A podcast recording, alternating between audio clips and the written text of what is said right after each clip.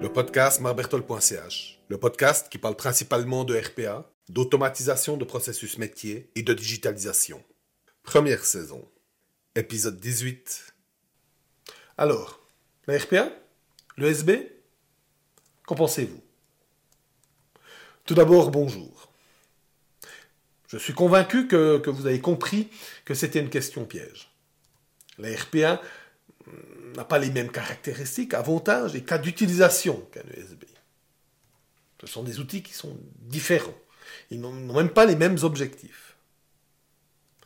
C'est vrai que leurs tâches, dans certains domaines, euh, sont les mêmes. Et dans d'autres, ils sont totalement différents.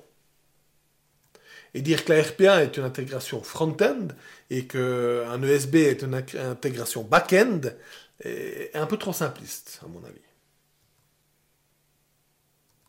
Voyons ensemble dans cet épisode ce qu'il en est. Regardons les missions de l'ESB et de la RPA. L'ESB, c'est un élément de communication d'entreprise qui intègre et permet d'échanger entre des applications.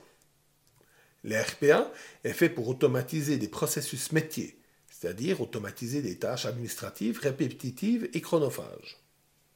Alors, on voit bien, il y a déjà euh, une différence dans les missions. Et c'est aussi là que ça se complique un peu, car dans certains domaines, les deux technologies se, recoupent. Car la RPA peut intégrer des applications, l'USB peut automatiser des tâches. On a bien avancé maintenant. Hein la RPA intègre des applications pour automatiser des tâches. Et le SP intègre des applications pour automatiser des communications. Petite nuance. Et pour certaines tâches ou missions, ça revient au même. On avance de deux pas, on va reculer d'un.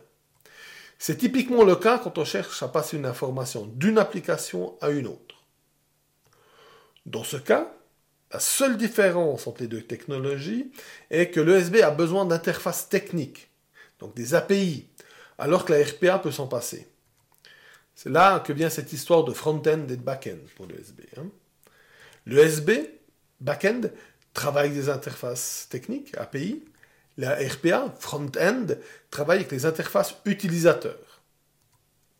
Notez bien que la RPA peut également travailler avec des API et se connecter à des connecteurs back-end. Donc on le voit, la RPA peut faire plus qu'un USB. Mais est-ce que, du coup, la RPA est la meilleure technologie? Faux. C'est pas comme ça que ça marche. Fait, ça va dépendre de ce qu'on va chercher à faire. Et on parle plutôt d'une technologie plus adaptée qu'à une autre, qu'une meilleure qu'une autre. Du coup, comment choisir? Et cela va vraiment dépendre de ce qu'on va chercher à faire. Si vous désirez installer un système de communication entre applications, le SB est le plus, adapté. Exemple, connectez votre ERP avec votre JED. Ou encore connectez votre scanner avec l'ERP et votre JED, etc. Notez bien que ça fonctionne uniquement avec un USB si votre ERP, votre JED et votre logiciel de scannage mettent à disposition les API qui sont nécessaires. Si vous désirez automatiser des tâches métiers, la RPA est l'outil adapté. Exemple, gérer automatiquement un rapport financier quotidien avec des données consolidées de l'ERP et de tableau Excel et de l'envoyer par mail au responsable qui est défini dans un calendrier, hein, des responsables quotidiens, par exemple. Là, la RPA est plus adaptée. Un autre exemple la RPA, lire des données dans une GED et les pousser dans un logiciel de comptabilité qui est uniquement euh, accessible par euh, Remote Desktop. Il n'y a que la RPA qui peut le faire. Un USB ne pourra pas aider. Notez bien, si les interfaces techniques ne sont pas disponibles pour l'USB, la RPA peut souvent résoudre le problème à moindre coût. Notez qu'un USB a tendance à être plus stable euh, que des solutions RPA. C'est qu'une tendance, hein, car les interfaces techniques, les API, évoluent moins rapidement que les interfaces des applications, en règle générale. L'RPA a tendance à avoir un meilleur ROI qu'un USB. C'est normal parce que la RPA est rapidement mis en œuvre comparé à un ESB. Et souvent, la RPA est moins onéreuse que de faire développer les, les interfaces techniques manquantes, ces fameuses API. N'oubliez pas d'être pragmatique. Il faut que ça ait du sens. N'allez pas mettre en place un ESB si vous avez besoin que d'un seul canal de communication dans votre entreprise. C'est bien trop cher. Ou alors, il serait peu judicieux de mettre en place de la RPA si un ESB existe dans votre entreprise et qui ferait le travail. Il est peut-être intéressant de, mettre de la RPA en place pour automatiser un certain nombre de choses en attendant qu'un changement de RP soit terminé. Un changement de RP, ça prend à peu près trois ans. Hein. Avec les ROI de la RPA, c'est quelque chose qui peut être intéressant. S'il y a de la RPA et un ESB dans votre entreprise, utilisez ce qui va le mieux pour faire le travail.